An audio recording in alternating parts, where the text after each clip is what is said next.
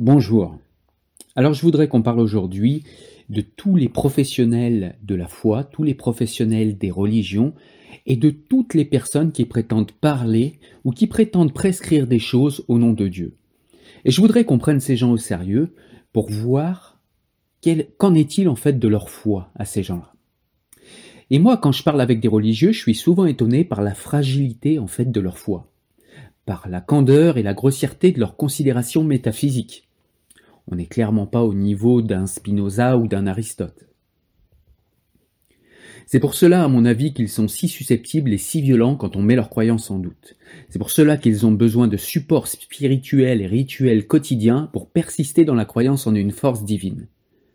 C'est pour cela qu'ils s'aveuglent de preuves et de croyances magiques fallacieuses comme support de leur foi.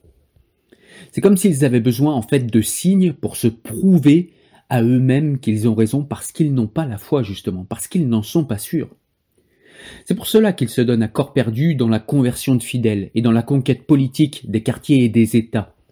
Ils ont besoin de preuves matérialistes de l'existence de Dieu pour se rassurer et ne pas perdre leur fragile confiance en ce Dieu qu'ils prétendent être les seuls à servir et à aimer. C'est pour cela qu'ils font les ventriloques de Dieu, car cela donne un semblant de réalité à ce divin auquel ils prétendent croire, sans jamais être véritablement sûrs de son existence. Comme le suggère Spinoza, ces gens croient en Dieu, quitte à l'affubler de passions et de desseins humains pour se rassurer et se prouver matériellement qu'il existe. Quant à ceux qui savent que Dieu existe, ils sont calmes et tranquilles sans aucun besoin de montrer, de prouver, de conquérir quoi que ce soit, sans aucun besoin de se rassurer, car on rassure une croyance, pas un savoir. Au final, il y a ceux qui savent que Dieu existe, même s'il n'est pas le barbu anthropomorphique des monothéistes, et ceux qui croient. Les premiers sont calmes, rationnels et tranquilles, les seconds sont agités, insatisfaits, et ont soif de prouver vulgairement et matériellement que leur Dieu existe, non par l'étude qui mène au savoir, mais par la croyance totalitaire qui mène à l'autosuggestion mimétique et imbécile. C'est qu'en fait, ceux qui savent que Dieu existe, savent que les desseins de Dieu sont de toute façon impossibles à modifier et que de toute façon, quoi qu'on fasse, quoi qu'il se passe, ceux qui savent que Dieu existe ont la certitude que les desseins de Dieu vont s'appliquer quoi qu'il arrive et quoi qu'il se passe. À partir de là, aucune raison de se fâcher, aucune raison d'avoir peur, aucune raison de pester, aucune raison d'être violent, aucune raison pour contraindre, aucune raison. Celui qui croit en revanche, sans être sûr, parce qu'il persiste un doute, alors celui-là, il doit se prouver, il doit montrer, il doit démontrer, il veut voir des signes dans la nature, il veut voir des preuves, il veut voir lui-même, il les donnera l'épreuve avec ses mains, et il parlera au nom de Dieu avec sa bouche, il fera son ventriloque s'il le faut, s'il ne voit pas assez de signes, pour pouvoir se prouver et pour pouvoir persister dans sa croyance.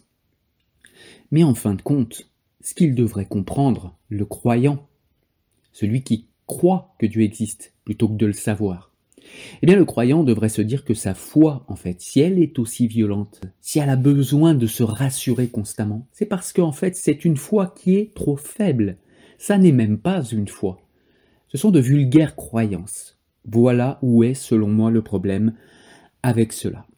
Je voudrais donc vous faire lecture d'un passage d'un livre de Voltaire qui s'appelle euh, Le catéchisme de l'homme honnête. Et donc c'est euh, la conversation entre un prêtre et un honnête homme qui questionne la religion, qui questionne en l'occurrence le christianisme, et qui se demande pourquoi euh, nous avons besoin de croire en ces choses-là.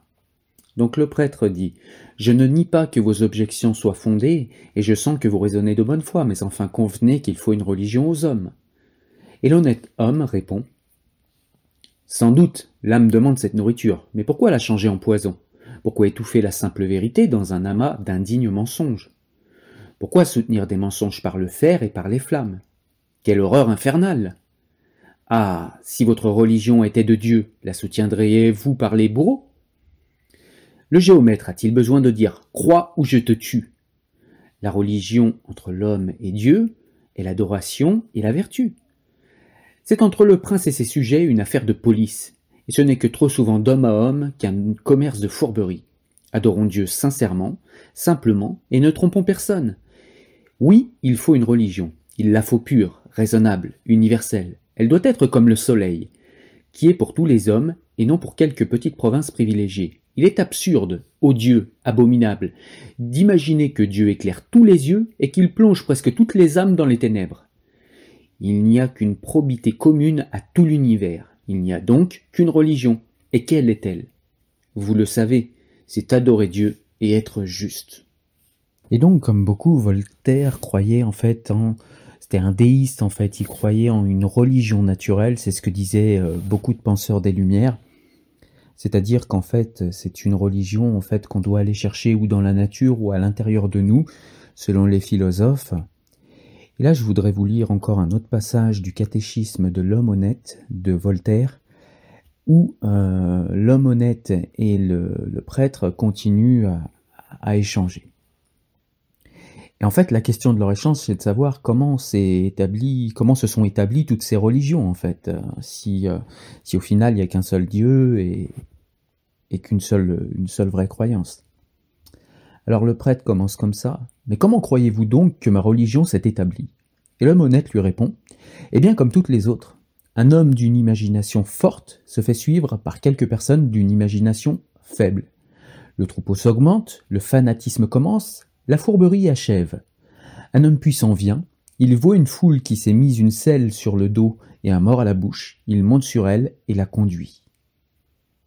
Je trouve que c'est très éclairant, en fait, sur ce que sont véritablement les religions.